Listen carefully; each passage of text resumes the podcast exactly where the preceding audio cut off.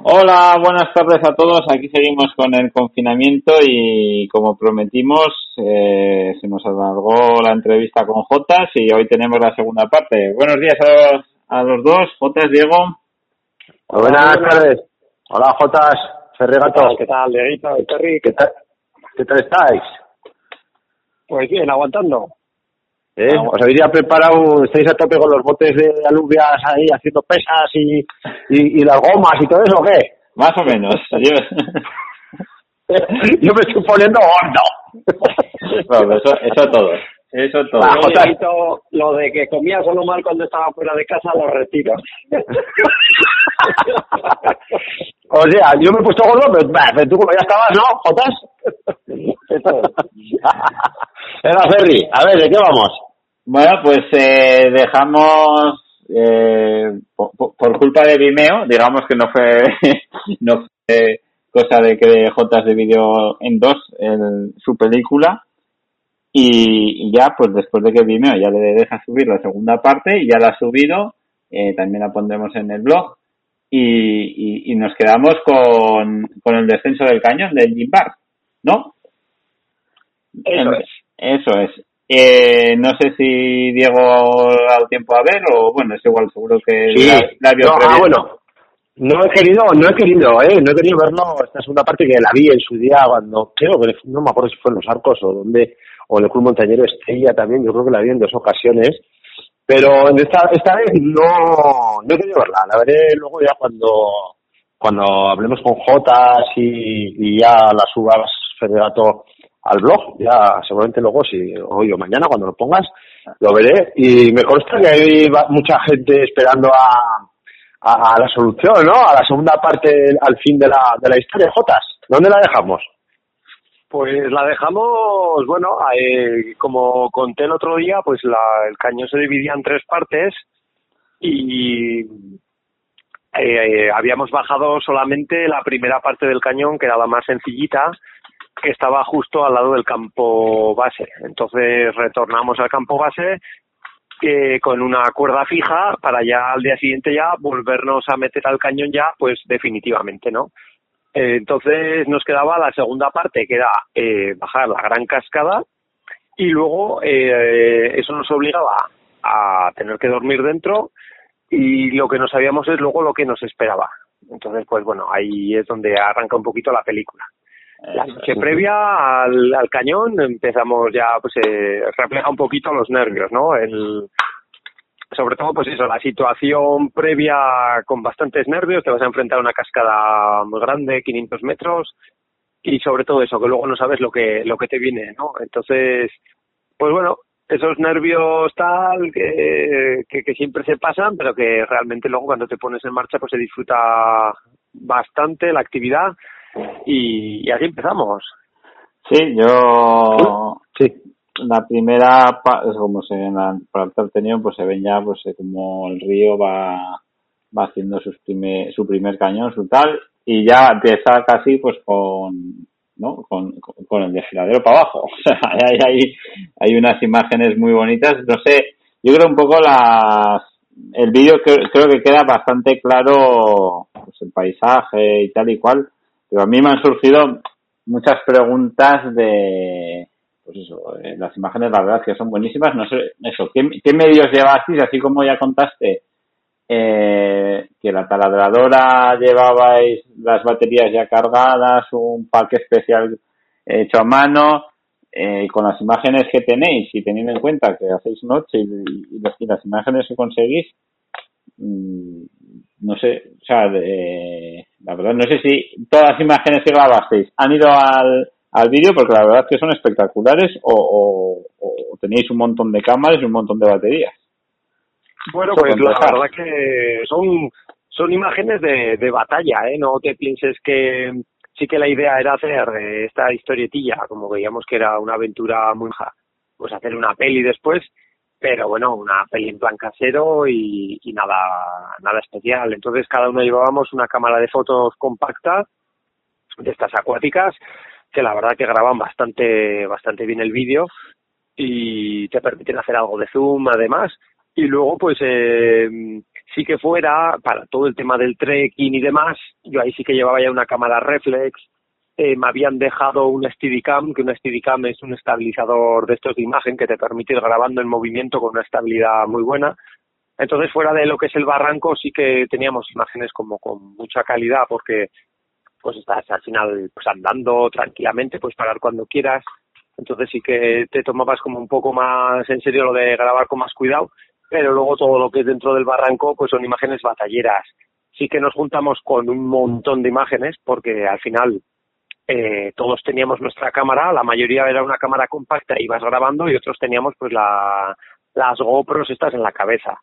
Entonces, pues a la hora de editar el vídeo sí que era un poco follón porque pues casi estábamos eh, siete cámaras y los siete grabando lo mismo.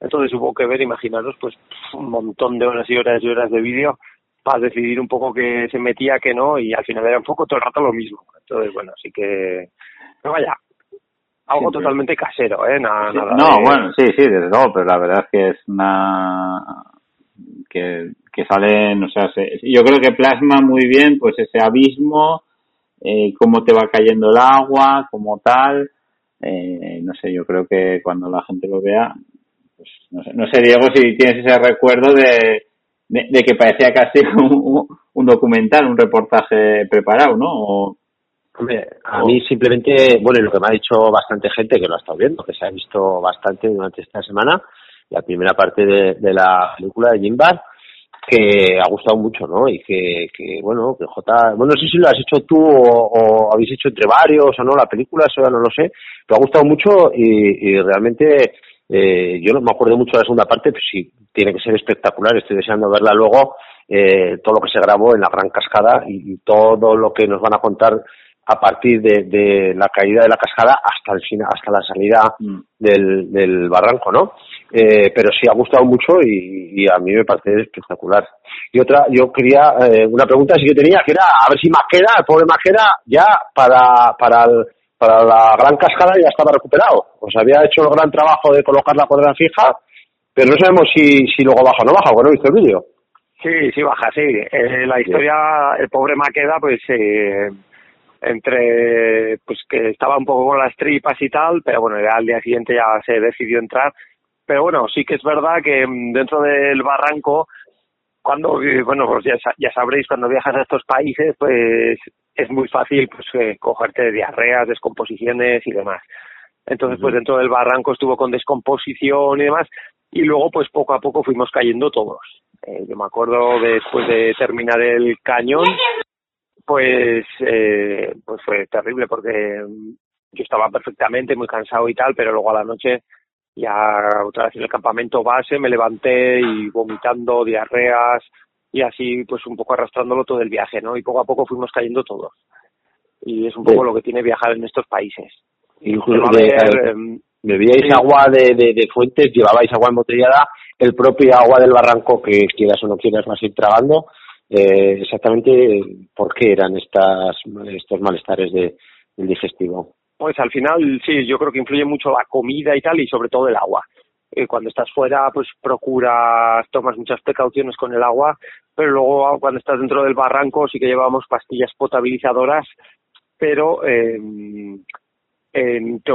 no llevas agua desde arriba porque sería ya un peso terrible, entonces vas rellenando ¿no? del propio río y potabilizándola pero se ve en un momento eh, en la película, en la segunda parte, que Íñigo, cuando estamos en el vivac, está ahí comentando la jugada un poco y, y se ve que está bebiendo un agua que parece isostar y, no es isostar, es agua del río completamente oscura porque había estaba cayendo una tormenta bastante fuerte y dejó el agua pues completamente turbia y se le ve bebiendo el agua pues turbia completamente, un agua marrón y, y, no es Isostar, vaya. No precisamente. Eso es. Bueno, pues eh, eh, eso, seguimos. Sigue, sigue, los tienes aquí en Ascuas con, con la... Sí, bueno, si regato no tiene alguna sí, otra cosa. poco, eh, os cayó una tormenta, no sé si eso eh, era mejor, era peor, le daba más, más, no sé, o sea, más eh, atractivo. Esa tormenta pues, que cayó el día anterior que ¿Qué? Pues, ¿Os supuso algo o con el subidón que teníais pero daba igual casi el tiempo. Lo que hablamos otro día, ¿no? Un poco explicando el tema del barranquismo y que tengo mucho cuidado con las tormentas. Eh, no, no es nada bueno que te caiga una tormenta mientras estás haciendo el barranco. La historia es que, bueno, eh, nosotros consultábamos la, la previsión de la meteo y era bastante decente. Daba pues algo de agua a las tardes y tal, pero no daba ni siquiera tormenta. Pero la realidad es que pues dos días nos cayó el día anterior a entrar y luego ya dentro del barranco en el vivac, pues eh, dos tardes nos cayó pues una tormenta sobre todo la del segundo día fue más larga. Lo que pasa es que como estábamos ya metidos en aquella cerita, no veíamos más que relámpagos y tal, y, bueno, pues como te va cayendo agua encima también del propio barranco, no, no éramos muy conscientes de lo que estaba lloviendo o dejaba de llover. Y bueno, pues y montamos el que es la zona un poquito más alta y más apartada que pudimos, pero bueno, que estábamos a dos metros del agua. Y sí que pues al día siguiente había subido el caudal bastante, y bueno, pues poco a poco fue bajando porque las tormentas es lo que tiene, que sube rápido, pero también baja, baja bastante rápido. Y bueno, pues por un lado eh, teníamos cierta preocupación por el tema del agua, pero bueno, no llegaron a tormentas fuertes, fue una típica tormentilla de estas que, que duran 10, 15 minutillos y se para. Entonces no, no hay mayor problema. Sí que buscamos una época para ir, pues después de la época de lluvias, porque así nos podíamos encontrar la cascada bonita de agua, pero que no fuese demasiada agua, pero que tampoco nos la encontraríamos prácticamente seca, ¿no? Que era también pues sería una pena ir hasta allí y encontrarte la cascada porque sí que se puede llegar prácticamente a secar. Entonces buscamos un poco el equilibrio y nos salió bien. Que entiendo que quizá la, la propia cascada era lo menos peligroso en caso de subida de, subida del, del nivel del agua porque iríais más cerca o más dentro del caudal o del agua de caída, pero sobre todo la parte de abajo, ¿no? La parte de abajo que no sabíais realmente cómo se estrechaban y cómo era, ahí sí que sí que pasasteis una noche, o por lo menos mientras duró la tormenta, pues pues todavía mucho más emocionante, ¿no, Jotas? Sí, eh, eso es. Eh, la cascada, en principio, claro, la, la habíamos estado mirando y por las corrientes que genera, pues claro, al final son 500 metros de desnivel, pues para que nos hagamos una idea, pues, pues por hacer un símil, como si vas al balcón de Pilatos, ¿no? Que siempre hay como unas corrientes de valle, eh, mm. pues que, que, se forman allí, y entonces el agua de la cascada siempre se, se desvía hacia el mismo sitio. Con lo cual nosotros basamos para el lado que no, que no tira el agua, sino para el lado que bajas protegido, ¿no? De, que en caso de que haya viento y desvíe el agua no te pega encima. Entonces tú vas, como íbamos poniendo los anclajes nosotros, y vas eligiendo pues ir un poco más cerca, un poco más lejos del agua. Y ahí lo que dices tú no, no planteaba demasiados problemas. Lo que pasa que sí que cuando cayó la tormenta lo que provoca pues es caída de piedra. Al final estás en una pared de 500 metros y bueno, pues eh, empieza a llover y, las piedras que hay en las repisas pues eh, las arrastraba. Entonces, pues sí que cayeron pues algunos misiles, pero bueno, por suerte no nos dio ninguno. Y luego, pues abajo sí que es el problema, porque no lo esperábamos, pero eh, era una garganta súper, súper, súper estrecha, con un montón de cascadas, heridas, y, y ahí sí que, pues en caso de una crecida un poco fuerte, sí que te puede plantear muchos problemas un poco Entonces, en la entrada de la cascada, Ferry. Sí, eso, eso. En la entrada de la cascada yo ya he comentado, pues eso, como eligieron, también se comenta en el vídeo, cómo eligen el lado que supuestamente tenían pensado de para que no les fuese el aire y, y acertasteis, ¿no? Por, por lo que veo. Eh, así, mi pregunta es, eh, creo que, claro, al final lo que dices, hay un montón de tomas eh, que no se ven, al final se presentan a los, a los que fuisteis, a los italianos, vosotros mismos, eh, uno que está arriba. Eh, ¿Cuántos bajasteis al final y cómo era un poco esa, porque claro, eh, por lo que se ve, al final cada uno vais a 30, 40 metros eh, encima del otro. Esa organización de quién baja primero o si os vais turnando, si vais haciendo como S para evitar las, las piedras, eso, yo que desconozco el mundo, no sé, yo creo que el, claro, el que va a escalar, los que escalan hacen una manera y no sé si en el barranquismo ese descenso, pues se toman más o menos las mismas indicación eso es totalmente diferente. Eso es, pues el, el barranquismo, lo que son grandes verticales, pues ya es una disciplina que igual va más asociada pues a la espeleología, ¿no? Hay muchísimos barrancos con grandes verticales, pero pues normalmente pues cuando vas bajando un barranco vas buscando un poco el agua y tal, y sin embargo pues en las grandes verticales lo normal es un poco evitarla porque son muchas horas y te puedes meter en un, en un problema si te cae pues un chorro pues lo que decía el italiano, me acuerdo, ¿no? Pues si baja un metro cúbico de agua por segundo, pues eh, son mil kilos al segundo, ¿no? Entonces, pues hay que, si estás a 400 metros de altura, pues eh, mm. hay que evitar un poco, ¿no? El agua, aunque se va difuminando poco a poco, pero bueno, hay que evitar. Entonces, pues vas evitándolo. Y lo que también vas haciendo las reuniones, una respecto a la otra, es un poco desplazarlas lateralmente, pues por lo que comentas, para evitar la caída de piedra. Si pones esconderte debajo de una de un bloque o, meterte dentro como de un pequeño abrigo, pues para evitar un poquito la caída de piedras y minimizar pues los, los riesgos. Y luego, pues como éramos siete, que era un grupo muy, muy numeroso, pero como ya contamos otro día, llevábamos 500 metros de cuerda, nos permitía pues ir instalando las cuerdas en fijo, el primero, y el último, pues que las fuese desinstalando. Entonces, entre medio, pues eh, la gente iba bajando. Entonces, pues se dio la circunstancia, pues que pues, cuando llegamos abajo los primeros, eh, pues el último todavía estaba prácticamente a mitad, a mitad de pared, quitando cuerdas. Entonces, pues eh, estábamos casi a 250, 300 metros de, de desnivel, uno, el primero del último, ¿no? Entonces, pues vas un poco en esa técnica. Normalmente las reuniones que eran completamente colgadas, pues máximo, máximo puedes estar tres personas. Lo ideal son dos, porque al final poníamos dos anillas, en alguna pusimos hasta tres anillas, pero no hay no hay sitio físico para, para tantas personas. Entonces te obliga a, instalar pues varios tramos de cuerda pues eh, seguidos. La roca eh, cómo sabéis que, realmente cuando llegasteis visteis que no era tan tan fabulosa como habéis pensado eh, en esas en esas reuniones que hablamos en mitad de pared que no sé cuántas haríais, pero bueno, ah, me imagino que en 500 metros, bueno, no puedes contar ahora. Eh, ¿Daban seguridad? dices que pusisteis dos anillas o incluso tres, me imagino que porque tampoco os daba demasiada confianza. Pues bueno, siempre en las reuniones eh, que es eh, eh, cuando es una cabecera de rappel siempre se suele poner mínimo dos puntos eh, por si falla uno, pues para, para tener un segundo punto de seguridad. Eh, si ya son reuniones, pues por comodidad a veces se añade un tercer punto o incluso un cuarto punto.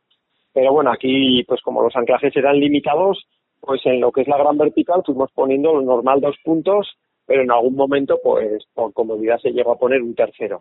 Pero sí que en esta zona de la cascada la roca fue bastante buena, ser una roca extremadamente dura, eh, nos permitió poner los anclajes con total seguridad y la verdad pues que esos anclajes pues eh, van a quedar ahí durante muchos años y, y bien.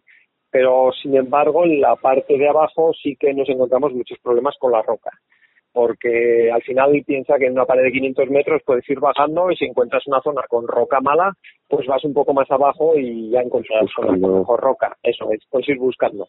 Sin embargo, pues eh, cuando estás ya en lo que es la garganta, pues llegas a una zona vertical y pues tienes ahí un metro cuadrado a cada lado pues para poner los anclajes. Entonces, pues si la roca era mala, pues eh, pues no no había manera, ¿no? De, de buscar una zona con mejor roca. Y luego el problema también que eh, los anclajes se nos iban acabando en esta segunda parte y, y claro, pues eh, empezamos a racionalizarlos y hacíamos rapeles normalmente de un solo punto. Lo que hemos comentado, normal es poner siempre dos por si te falla uno, pero, pero bueno, muchos, muchos rapeles sin red. de un solo punto. Porque, sin red. porque nos daba miedo que no nos quedásemos sin anclaje, ¿no? Para poder bajar hasta, hasta el final del barranco. Sí, yo, yo creo que... Eh, bueno, sí, sin más, iba a comentar que sí que llevábamos dos tipos de anclajes, unos más gordos de 10 milímetros y otros más finitos de, de 8. De 8 Entonces los de 10 nos agarraban, aunque la roca fuese mala, nos agarraban, dijésemos, lo suficiente, pero los de 8 pues no, no nos agarraban. Si la roca era mala, no expandía bien y porque son anclajes expansivos que tienen un taco de expansión, que es lo que hace como una cuña que se queda ahí agarrado y al ser roca tan blandita, pues no, no conseguían estos de 8 milímetros a, agarrar bien y de hecho, pues justo después de bajar la cascada grande, un rappel pequeño de 6 metros, me acuerdo que Maqueda metió y, joder, pues yo decía, qué roca más mala. Y, y luego lo tocaba con la mano y se movía y tiré un poco para afuera y lo, arranqué con la mano, ¿no? Y en teoría, pues el que hace esto tiene que aguantar casi 2.000 kilos y, y, lo saqué con la mano. Cuando, cuando la roca era muy mala, pues lo que hacíamos era colocar un poco a palanca, pues para, pues para que no se saliese. O sea, ponerlo un poco, en vez de, bueno, no sé, en vez de ponerlo vertical o, sea perpendicular, lo ponéis un poquito inclinado, ¿no? Entiendo, hacia arriba. Pues así, eso, para, que daría un poco fuerza. Exacto. Sí, yo quería... ¿Qué tiradas hacíais? Eh, espera, Ferry, iba a preguntarle, antes de, de, salir de la cascada, pues algún dato, ¿no? Pues, eh, ¿qué tiradas hacíais? De, eh, de, de cuántos metros, cuántas reuniones montasteis? Eh, eso, que ibais dos taladristas o abriendo seguros o cómo, cómo ibais? Pues bueno, va bajando el, primero que baja, es el encargado de llevar el taladro, aunque llevábamos más taladros, los llevas de reservar, y el que va primero pues va, va abriendo. Entonces, él va decidiendo dónde va colocando los anclajes, un poco en función de lo que hemos comentado. Eh, más que decir eh, si sería una pared limpia, limpia, limpia y recta, pues eh, podríamos haber dicho por comodidad, pues cada 50 metros y así es como muy fácil, ¿no? Pero claro, pues al final la montaña pues tiene muchas irregularidades, pues hay zonas que sobresale más, zonas que vas en volado, hay zonas pues que hay más riesgo de caída de piedras y te tienes que desplazar lateralmente. Entonces, pues nos salieron al final lo que es la gran cascada, fueron 480 metros y montamos 12 reuniones. Eh, y pues bueno, la más larga, pues algunas cortitas eh, y luego pues la más larga de 80 metros seguidos. Eh, lo que hicimos es relevarnos a mitad de pared, eh, la primera parte de la cascada la abrió Maqueda y luego la segunda mitad me dijo, toma, ahora sigues tú y pues eh, pues sin más, tampoco lo habíamos hablado, pues en el momento que él pidió cambio pues le relevé yo y ya está. Y, y, los italianos siempre, en este caso como hablamos, era una, era una de las condiciones que les pusisteis, pues siempre detrás, ¿no? Eso, sí, porque, bueno, eh, lo que habíamos hablado, ya se ve en el reportaje de, la primera parte que estuvimos entrenando un poco las técnicas, ya lo teníamos hablado, y como lo de los italianos es un poco precipitado, pues oye, pues por si acaso pues lo hacemos nosotros, no porque ellos no lo pudiesen hacer, que lo podían haber hecho tranquilamente, pero bueno, así estábamos todos más tranquilos. Y luego sí que la segunda parte, pues los italianos tomaron también la iniciativa y, y lo que comenté, ¿no? Que nos vino además muy bien, porque eran, eran gente muy buena, muy rápida y nos vino muy bien. Sí, yo quería... Ahora un poco... Ah, déjame, si no me, me vas a matar... no, eh, no sin, sin, más, que supongo que habrá eh, 7.000 vídeos, un poco, claro, eh, no sé, igual Diego conocerá, yo no conozco, un poco, no sé si, si nos puedes mandar algún link de algún vídeo de estos de lo de las reuniones y también me queda la duda eso, el que va bajando bien, pero el último cómo suelta la cuerda, seguro que habrá pues un poco para pa, los novatos y vírgenes como yo, eh, si, nos puedes buscar luego algún vídeo sencillo de un par de minutos, eh, e, esas técnicas para que nos hagamos a la idea de, pues eso, e, e, ese vídeo que seguro que es fácil de entender, luego dentro de una pared y, después de, la siguiente pregunta era, ya dice cuando llegáis, pero eso, cuántas horas os pegasteis. Esa primera forma de gran descenso antes de llegar luego a la segunda parte eh, un poco pues esa paliza que os pegasteis, pues eso, al final, eh, si, si, tienes todo, rapelas y te puedes bajar los 800 metros estando leches, pero pero cuánto cuánto tardasteis y me imagino que sería una paliza terrible. Pues sí, el, el día este de la cascada, pues madrugamos, eh, nos metimos dentro del cañón y haciendo un par de rápeles ya llegamos a lo que era la cabecera de la, de la gran cascada eh, bueno, era un sitio pues impresionante, ¿eh? porque es como un circo cerrado y es un agujero de 500 metros que, que parece que te traga, ¿no? Es una, una pasada. Y ya pues en cuanto nos asomamos a él, vimos ya que abajo era una gruta súper, súper estrecha. Entonces ya ahí nos dimos cuenta que esa parte que no sabíamos que tenía, si tenía algo, si simplemente era andar, nos dimos cuenta pues que era un cañón muy, muy potente. Entonces ahí ya, por un lado, es te pones contento, pero porque, claro, pues cuanto más encañonado, más bonito, más deportivo, y pero por otro lado también te pones un poco nervioso porque ves que, que no va a ser tan fácil como igual te habías pensado al principio. Entonces la cascada, lo que es la gran, pared, estas 12 reuniones con 12 rápeles, pues nos costó bajarlas 7 horas a todo el equipo y después de bajarlas, eh, nosotros ya, pues bueno, tenemos que dormir ahí adentro y pues empezamos eh, a salir, porque claro, íbamos por un riachuelo allí que, que no había un sitio donde parar. Entonces ya se empezó a hacer de noche enseguida y bajamos un rapelito, luego bajamos, un, llegamos a una cascada muy grande y ya era de noche, no veíamos. Y al día siguiente, pues eh, ya vimos que tenía 70 metros la cascada. Y bajaba además ya bastante agua porque ya nos había caído la tormenta.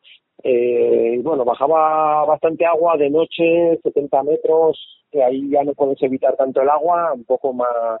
Tuvimos que montar un péndulo a mitad de, de la cascada y bueno, ya vimos que seguir en esas condiciones de noche, lloviendo y tal, que era imposible. Entonces buscamos un sitio donde poder pasar la noche y por suerte nos quedamos ahí, que encontramos como un gran bloque que tres cabían debajo y el resto no. Entonces, eh, como llevábamos una rafia, pues pusimos la rafia, empezamos a quitar piedras un par de horas allanando el terreno y, ahí nos quedamos ahí. Y eso todo de noche, ¿no?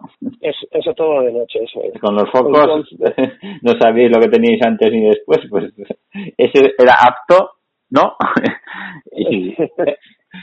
Luego era un sitio un poco malo porque aparte que estábamos a, a dos metros del agua o, o por ahí, eh, había mucho ruido de la cascada hasta que os comento de 70 metros, con lo cual era bastante estresante. En el vídeo se, intuye, ¿no? Cuando estamos hablando de ese ruido de fondo que se oye muy mal, pues eh, eso toda la noche, ¿no? Con ese ruido de una cascada y pues venga a rugir. Y, y luego, pues además, eh, hacía mucho aire, porque eh, lo que os comentaba antes, ¿no? Este, esos 500 metros de cascada que luego se abre arriba, pues canalizaba mucho el, aire y entonces hacía como tiro, ¿no? Como una especie de chimenea. Entonces estábamos ahí al fondo, que, que bueno, que hacía fresco, hacía bastante aire, y ahí metidos con las rafias, pues bueno, fue una noche realmente infernal.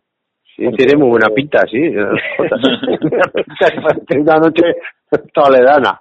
Nada, yo antes me he quedado con ganas de preguntarte un poco respecto a las sensaciones, ¿no? Las sensaciones del equipo y tuyas pues eh, al, al, conquistar, entre comillas, bueno, y sin comillas, la, la gran cascada, abrir la gran cascada, eh, por una parte, más luego lo que dices, ¿no? Va pasando las horas, eh, ya en esto se adelanta un poco las sensaciones que teníais ya eh, después, antes de antes de, pasar esa noche, ya nos ibas contando.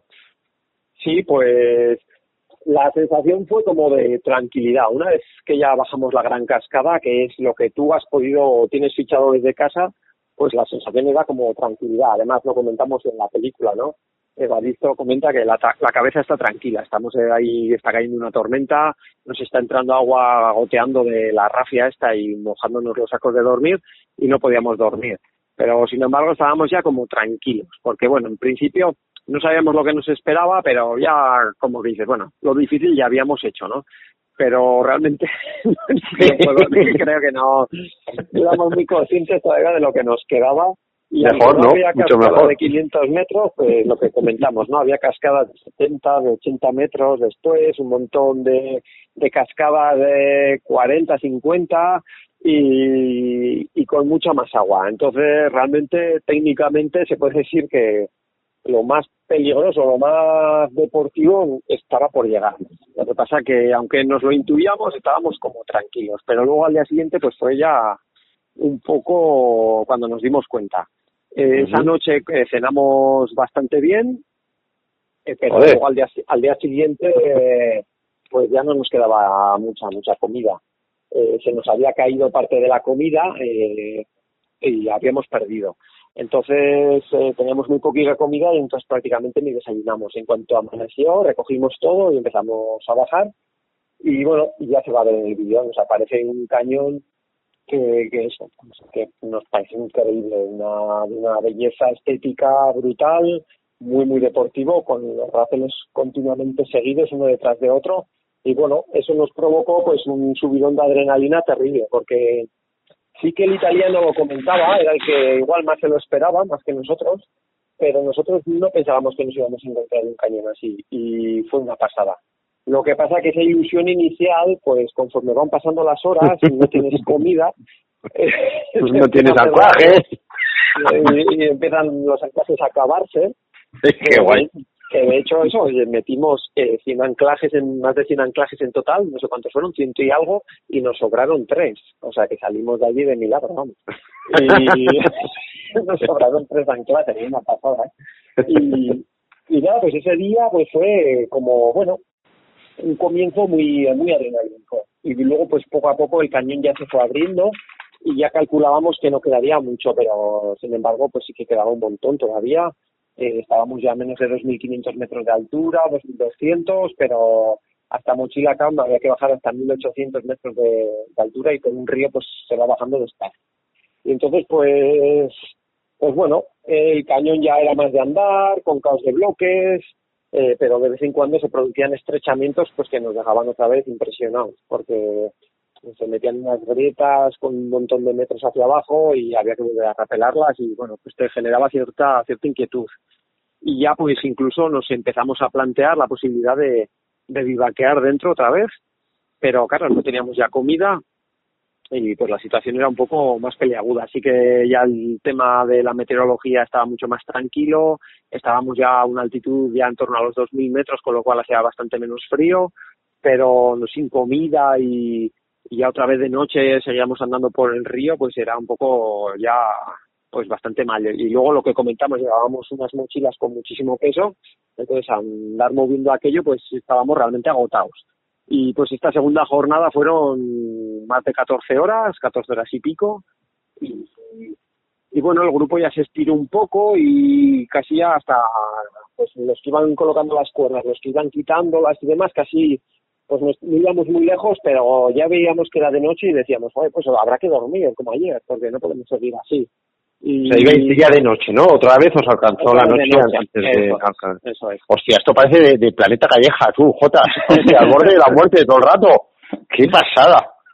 Y bueno, pues no sabíamos ya, de hecho algunos ya decíamos, oye, pues nosotros nos quedamos aquí a dormir y los otros pues que duerman abajo porque es que bajar así las cascadas de noche es un peligro y tal y bueno, pues cogimos y, ya cuando estábamos casi planteándonos ya echarnos a dormir, nos empezaron a gritar desde abajo, va a bajar, bajar y tal, no íbamos muy bien, pero ya bajábamos y ya es que estábamos justo en el final del cañón. Y nos estaban esperando ahí los porteadores, un montón de negros que estaban allí pues eh, gritándonos eh, que allí pues cuando consigues hacer pues un monte o una actividad de estas pues te gritan todos aplaudiendo pues welcome welcome y de bienvenido, ¿no? En, en inglés. Welcome to Tijuana. y entonces, pues aquello fue un subidón de la leche. La historia que... Bueno, yo quería, sí, una pregunta así rápida, porque claro, ahí el, en esa zona dentro de un cañón y tal, por mucho teléfono satélite y tampoco ni GPS ni nada, no sabríais ni dónde estabais, ¿no? O sea, no, ahí no funcionaba nada. No hay cobertura de nada. El altímetro quizás, ¿no? Eso es eh, lo que más se era el altímetro, porque el GPS pues perdía la señal, perdía la señal muy fácil. y, y el satélite dentro del cañón ni lo sacamos porque lo reservamos solamente por si hubiese una emergencia y hasta que no acabamos el cañón usamos el teléfono satélite pues para avisar aquí de que todo estaba bien.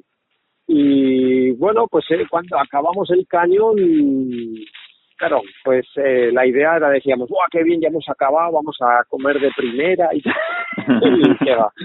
No, porque los, los porteadores eh, habían bajado un día antes eh, y entonces, como nos esperaron un día y no salimos, ellos se pensaban que íbamos a bajar la gran cascada y íbamos a salir, pues se lo comieron todo.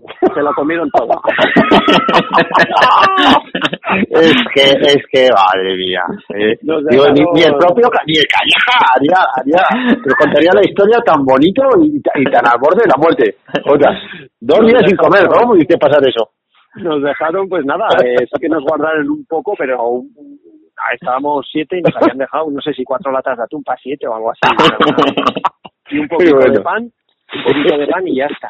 Entonces fue, bueno, pero ya nos daba igual. Ya fuera del río, debajo de unos árboles, encendimos, encendimos una hoguera y ya pues eh, ya la sensación ya era de que ya aquello ya había terminado y muy tranquilos. Pero no se acababa aquí la historia porque quedaba el poco. quedaba? El retorno. Ah, el retorno. Hostia. Había que, había que volver a subir hasta el campo base y pues ya entre que estábamos bastante débiles y tal, pues al día siguiente pasamos por la aldea esta de Muchilacam, que bueno, es una aldea que no hay ni carreteras ni nada, que es bastante curiosa y, y, comida además, No, comida es que el, otro día lo, lo, hablé además con Íñigo a raíz de haber hecho la entrevista y tal, le decíamos, ¿cómo no fuimos capaces de conseguir algo de comida en aquel pueblo? O sea, yo creo que íbamos de tal subidón y como era el comienzo de la subida, pues que ni nos lo planteamos. Y tampoco sabíamos muy bien lo que nos esperaba, pero... ¿Había un desnivel de eh, total al campo base de Mochilacam? Pues mira, el final del cañón era 1850 metros de altura y teníamos que pasar un collado a 3700. Wow. Entonces eran casi casi 2000 casi 2000 metros de desnivel, ¿eh? Sí, la historia que bueno, los italianos encima de los 3000 metros, que ya sí, andas igual. Hay que, hay que sumarle las dos cosas, porque el que haya subido los 3.800 simplemente en el teleférico del, del Mont Blanc o, o, o, en el Teide ya, ya podrá comprobar que no es lo mismo, y eso que ha subido en teleférico es lo mismo andar a esas alturas que, que andar a 1500.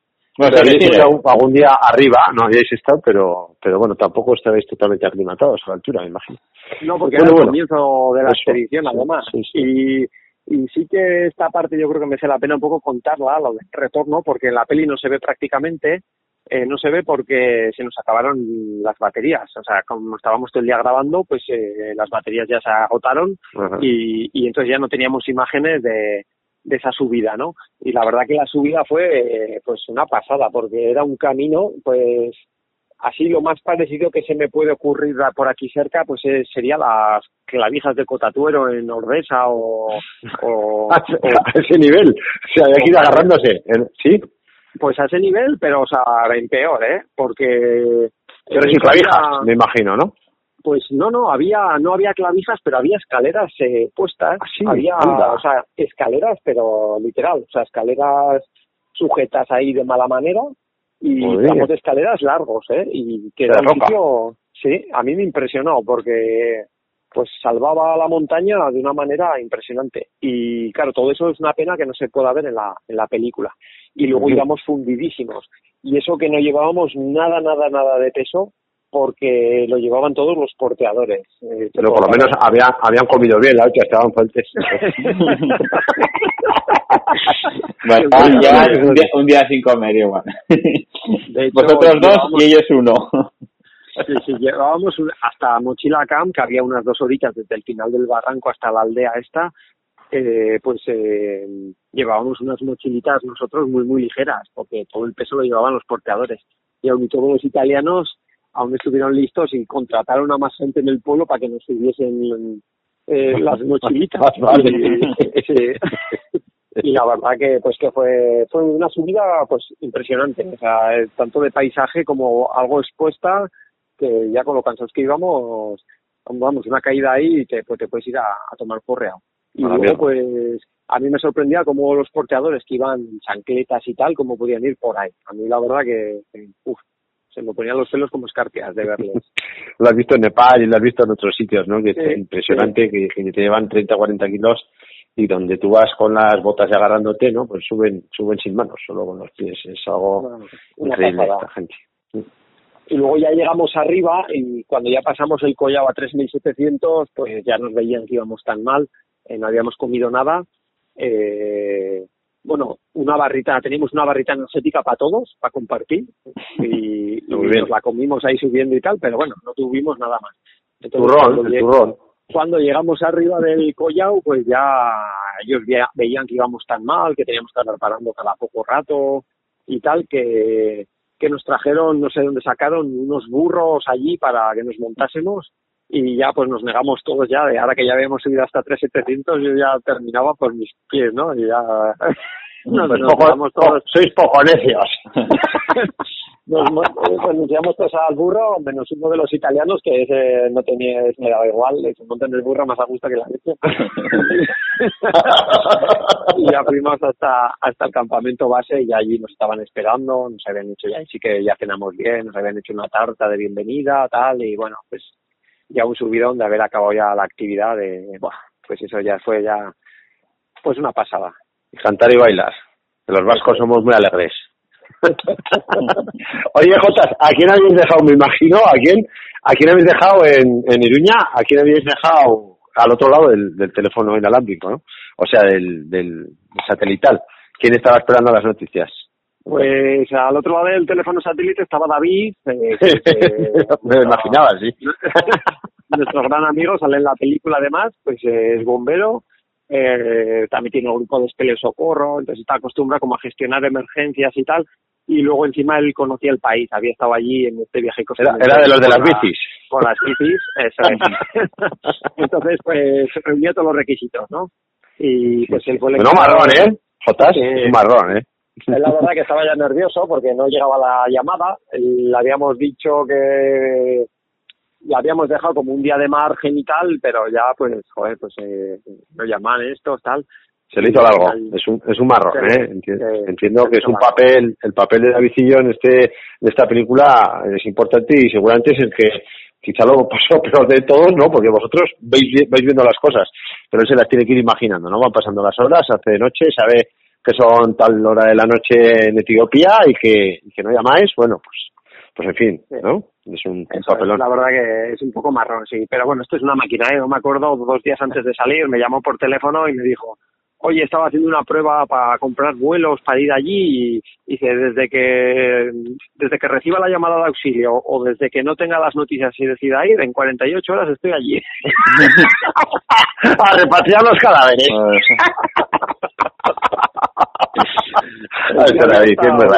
Algún día hablaremos con él, Perrigato. Hablaremos con David de alguna cueva o de alguna cosa porque merece la pena. Se sabe mucho también, así que vamos Sin problemas. la verdad que es una máquina.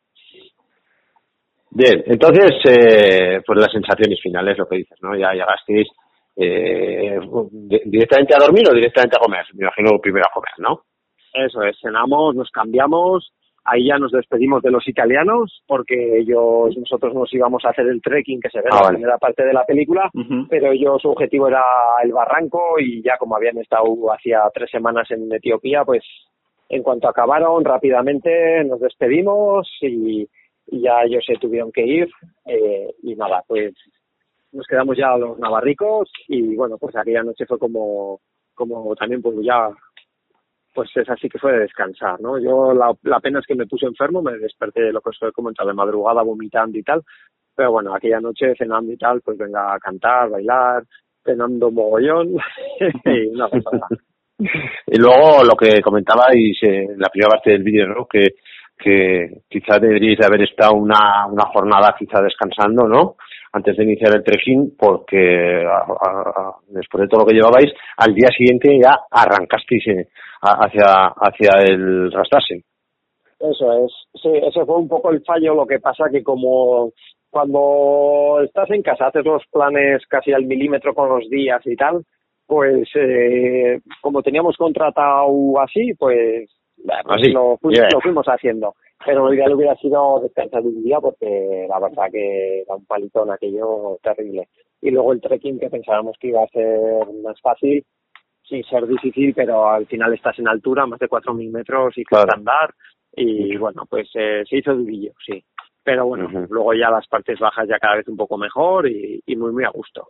Y luego también pues fue bonito el, decidimos ya al final del trekking hacerle una entrevista a nuestro guía, a Gech, que es un guía como muy intrépido, de, que le encantaban estas aventuras y nos lo recomendó Juanito porque, porque fue su guía con lo de las bicis y pues es un guía que de normalmente los guías pues solo cogen planes estándares de subir al monte, bajar y ya está, ¿no? Y este pues si le surge la oportunidad de cosas más raras, pues él está encantado.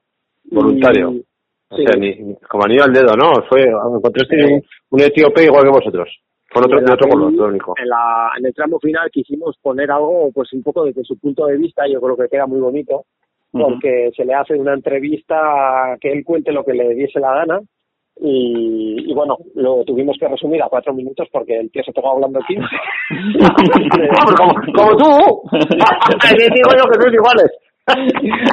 Sin hacerle ni una sola pregunta, el tío empezó a arrancar a hablar y, y bueno, pues eh, yo creo que es muy chulo verle desde su punto de vista de alguien que no había visto nunca lo que era el barranquismo y tal, o sus miedos de cómo era posible que andásemos a la noche, si allí nadie anda a la noche, ¿no? Cuando se hace de noche, o, incluso habla del leopardo, ¿no? Esos miedos que tienen ellos allí y tal, pues, pues bueno, que creo que le dan un punto desde una perspectiva diferente y, queda ah, chulo también. Fantástico.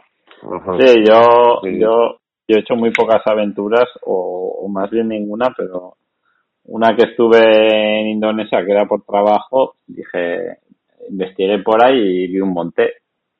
Y, y la verdad es que, claro, ellos, mm, Indonesia está bastante más civilizado o tal, pero pero es otro otro ritmo de vida. Entonces, de repente llega al monte y ahí arriba del todo pues, había pues, unas chabolas y no sé cuántos.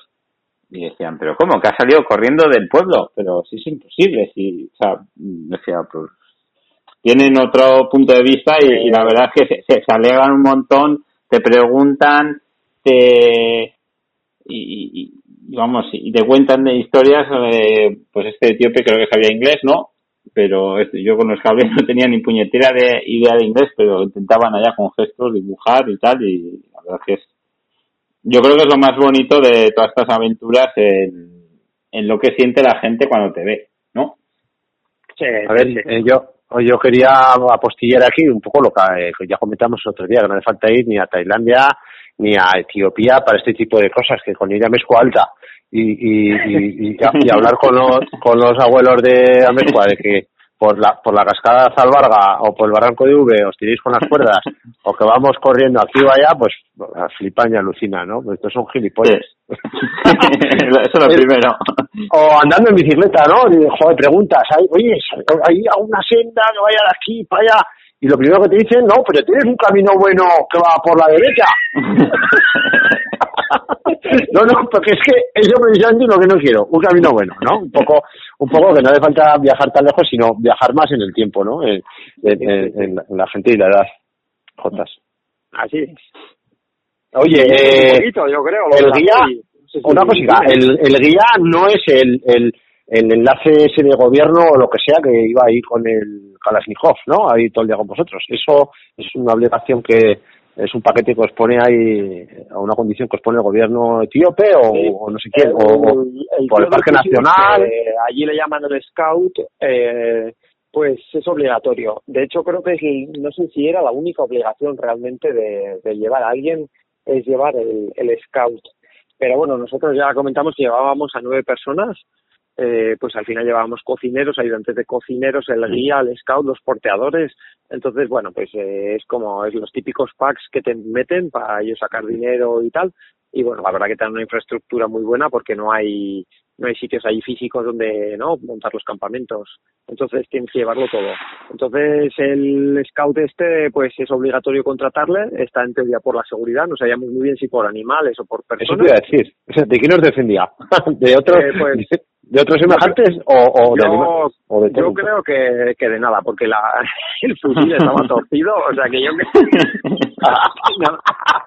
Ni la carabina tira pichón, vaya. Madre mía. se veía un poco torcido, yo creo que de ahí no salí. Entonces, cuando llegamos a la cima del en que pegas un tiro y como para celebrarlo y tal, y bueno, pum, pum, le decíamos y nada, no. No, no, no. pum, pum. No, no, Qué bueno. Sí, y bueno. luego sí que, como curiosidad, nos pusieron, y eso sí que de normal a la gente no le ponen, eh, un experto, que sí que puso el Parque Nacional, ese no le pagábamos nosotros ni nada, que era pues para, para valorar la, la actividad nueva esta y ver si ah. en un futuro la prohibían o, o la permitían en el parque. Porque sí, esa era mi, mi, mi, última pregunta, si, si, si conocéis de que después si se ha hecho o ahora la respuesta es igual no dejan. No, pues el experto este, que, que el experto no tenía ni idea de barranquismo, pero bueno. que, que salía del Parque Nacional, que era lo, de lo que tenía que saber. Quedó, quedó, muy contento. Luego sí que fue como curioso en estos países, pues, al final, te, ya cuando se ha terminado todo, te invitan como otra vez a pedir dinero y tal, y, y no le dimos por supuesto nada porque ya habíamos pagado los permisos y tal, pero ellos lo intentan sacar un sobresueldo ahí en, en enero. Pero bueno, quedaron contentos y de hecho, pues mira, eh, casualmente eh, sí que se interesó luego pues en un grupo de Estados Unidos en volver a repetir el descenso, un grupo de catalanes y al final no debió coger ninguna de aquellas dos expediciones por el motivo que fuese, porque ellos me llegaban al mail para pedir información, yo les facilitaba y no, no había bajado nunca a nadie estos catalanes cuando me propusieron yo les dije que creía que esa época igual por la climatología no era la mejor y entonces al final se fueron a Perú y los de Estados Unidos parecía que estaban lanzados y al final no bajaron pero eh, justo eh, antes de Navidades me escribieron unos de Israel y que iban una expedición que querían bajar y, y ahí iban también con algún alemán y tal y les pasé bastante información de la guía, de dónde tenían que solicitar los permisos, de tal y bueno, pues eh, tuvimos bastantes cruces de emails y al final se fueron, nada, en febrero, hace, hace justo un mes, a finales de febrero,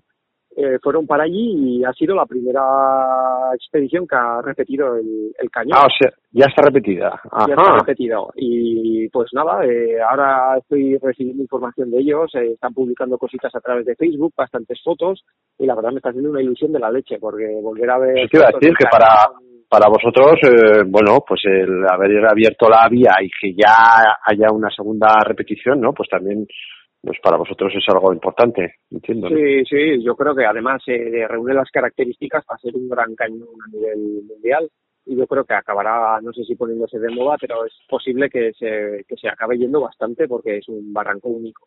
Y estos de Israel han quedado alucinados, eh, han tenido que, pues, meter 25 anclajes nuevos, me han estado contando, porque en la, en la gran cascada, pues eh, claro, pues empezaron usando los nuestros, pero luego ya no los encontraban, al final una pared tan grande no es fácil encontrar los nuestros, ya, y tuvieron que meter nuevos y luego reforzar esta parte de abajo que nosotros habíamos puesto muchas cosas de un solo punto y mm. que pues tuvieron que reforzar más cosas.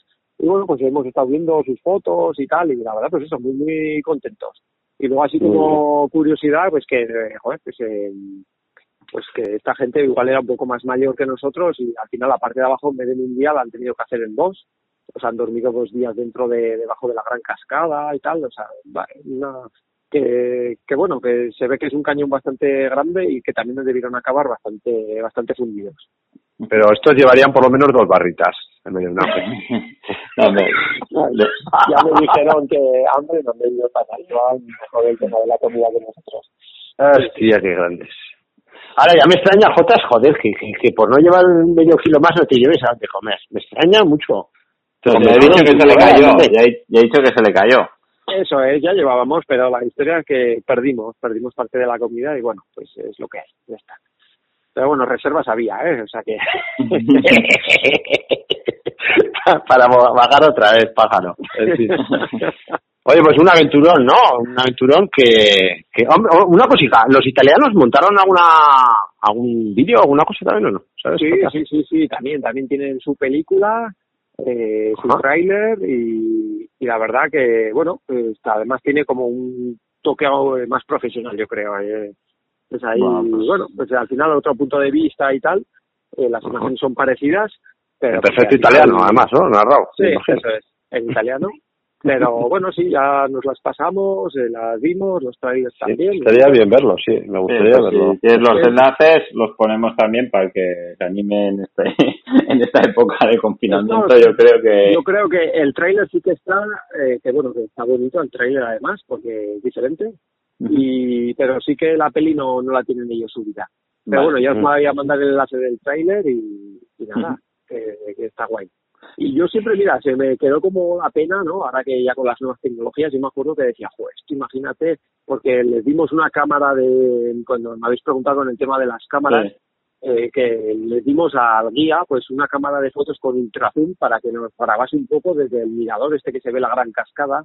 Pero la verdad que las imágenes se ven alguna ahí muy rápida porque se le ha salido todo muy movido, pero nos hubiera encantado haber grabado esto con un dron. Porque eso te iba a decir. Ahora hubiera sido otra historia, ¿eh? Con alguien afuera poniendo un pájaro a, a, tres metros vuestra, ¿no? Impresionante. Desde arriba. tiene que ser una pasada. Pero bueno, algún día igual alguna expedición se ve. de joven, de gente joven. Bueno, fíjate que incluso mayores que, que vosotros han ido, o sea, Jotas. Sí, sí. Oye, pues fantástico, ¿no? No sé si Ferri te alguna pregunta. Yo creo que, no, yo, yo, creo que el, el vídeo, pues eso, eh, nos ha explicado muy bien las cosas que no se ven en el vídeo. El, el resto queda claro, pues ese, ese día de, de, de ascensión que, que no sale, no aparece nada. La, oh, una pregunta me quedaba, no sé, o sea, has dicho que oísteis las voces, no sé si los porteadores, eso, un poco, eh, ¿cómo quedasteis con ellos y si empezaron a subir a buscaros o, o simplemente estaban esperando donde les habíais dicho o aparte de comeros la comida? Eso, porque en la comida. La historia era que, claro, la única referencia sobre mapa que teníamos es un mapa que existe de unos suizos que pues eh, es un mapa bastante sencillo y las curvas de nivel muy justicas y no se ve gran información ahí. Pero eso, lo único que se veía es que a unas dos horas había una aldea que se llamaba Mochilacam y salía como una traza de camino, que es este camino terrorífico que hemos dicho, que unía la parte alta con la parte baja. Entonces le comentamos al guía, él decía que sí que se podía subir y bajar por ese camino, pero que él nunca lo había hecho, él no lo conocía, nuestro guía, ese camino. Entonces, pues mandaron allá a los porteadores y desde ese pueblo bajaron hasta el río. Y entonces, eh, donde nosotros íbamos por el río hasta que nos los encontramos. Eh, los porteadores subieron por el río hasta que se encontraron una cascada que no podían avanzar y justo ahí era donde nos estaban esperando al pie de esa, de esa cascada. Entonces ese era como un poco el punto de, encuentro, ¿no? Pues que ellos bajasen de mochila a cama hasta el río y que donde nos viésemos, pues ahí empezáramos a, a subir. Vale. Y tampoco sabían ni cuándo ibais a llegar ni nada. no, nosotros les habíamos dicho que lo normal era que ya sabíamos, porque ahí sí que habíamos hecho alguna cascada grande por aquí. Pues que iba, nos iba a costar la cascada prácticamente todo el día y que luego pues la parte bajo del cañón, pues como no sabíamos lo que había, decíamos, pues hay unos cuatro, casi cinco kilómetros que si no hay nada andando lo haces en un momento, pero pero había desnivel, pero y claro, pero lo que no sabemos que había un montón de rápeles, entonces que era posible que pasásemos una noche dentro, pero bueno, que igual para el mediodía ya habíamos salido, pero ni de globo. A medianoche.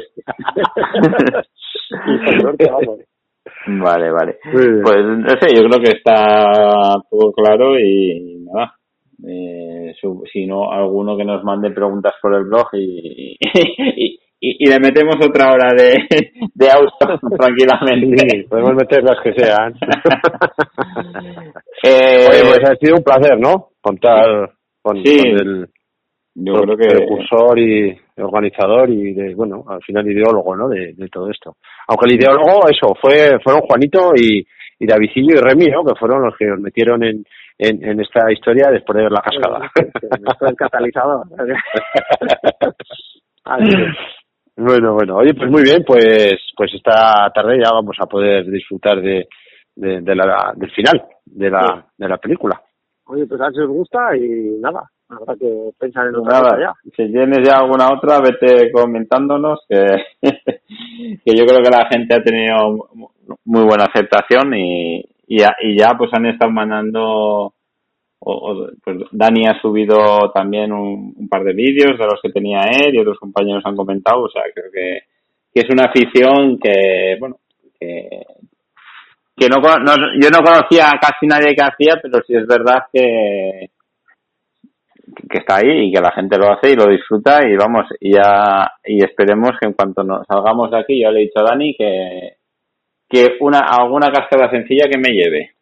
Ya, sabes, ya sabes lo que te puso, que es que, que no me fío de él. Me parece que no me fío de él. De todos modos, has hablado de la técnica y la técnica, hay una técnica que es infalible y es ir siempre con gente muy buena. Entonces, lo que hago yo, lo que he hecho alguna es ir con Jotas y David y esta gente. Entonces, y no quiere decir con esto que David no, eh, que Danielito no lo sea, ¿eh? pero bueno, no ha surgido la oportunidad, ya, ya se dará. ¿Es Ferri? Pues eso es. Muy bien. Oye, pues pues nada, deseando que lo pongas, bueno, voy a esperar a, a que lo colgues tú para verlo desde el blog. Y si ¿Eh, tienes a mano lo, algún enlace, pues nos pases y lo subo ahora mismo y si no, pues en, en breves en un par de días lo pues el, el, el trailer este de los italianos y y si tienes algún tutorial así sencillo a mano, bien, y si no, en un par de días, pues lo añadimos a la, a la noticia del blog. Bueno, Bigote, muchas gracias, Jota, que ricasco, vale. por todo, por contarnos y, y eso, mi calleja, mi calleja lo cuenta como tú, rondando la muerte en todo momento. bueno, oye, pues hasta la próxima, ¿no? Vale, eso es. Contamos Venga. contigo para, para otra ocasión. Venga, Jotas, Ferry. Bueno, un saludo. Venga, agur. Agur. Agur, agur.